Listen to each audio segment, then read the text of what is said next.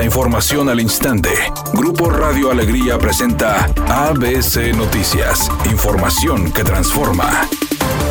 ¿Qué tal? Muy buenas tardes, esta es la información. El fiscal de Nuevo León, Adolfo Gustavo Guerrero, presentó su renuncia esta mañana en la oficialía de partes del Congreso del Estado. Ahora toca el turno de dar un paso a un lado para abrir puertas a nuevos retos profesionales. Escribió en una carta dirigida al Congreso local. Se indicó que en su lugar estaría Pedro Arce Jardón, ex procurador de Ministerios Públicos en la administración de Rodrigo Medina. Ante esto, el Congreso local deberá designar al nuevo fiscal general del Estado, donde se menciona a Adrián de de la Garza, ex candidato del PRI a la gubernatura y ex procurador del Estado. Gustavo Adolfo Guerrero dejará la fiscalía un año y medio antes de su periodo y días antes del primer informe del gobernador Samuel García.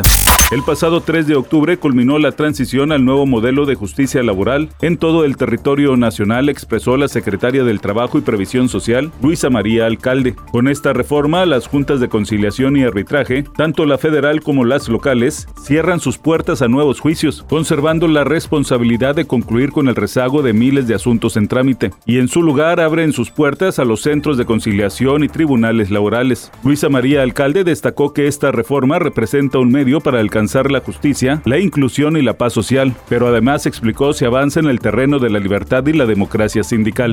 Ante la falta de solidaridad de algunos productores y distribuidores de alimentos con el plan antiinflacionario que busca frenar la carestía de los artículos de la canasta básica, el presidente López Obrador informó que abrirán la frontera a la importación de carne de res, pollo y cerdo, el huevo, maíz y frijol, entre otros. Esa fue la decisión que se tomó con el propósito de bajar los precios.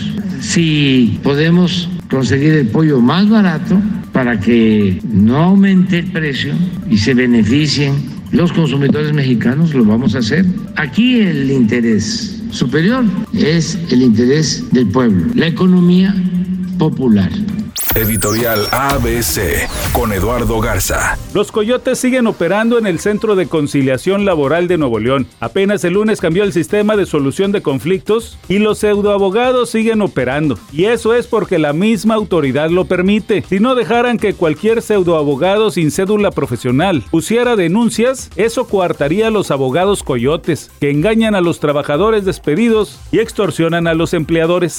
ABC Deportes informa final finalmente llegó el cuadrangular número 62 para el juez, para Aaron Judge. Impone una nueva marca en la Liga Americana al rebasar a Roger Maris que tenía el empate con 61 y dejar atrás también a Baby Ruth con 60. Los Yankees ahora se concentran en los playoffs, en donde estarán obviamente teniendo participación. Son el equipo número 2 en la Liga Americana, detrás del equipo de los Astros de Houston, que van a terminar como número 1. Hoy se cierra la temporada regular.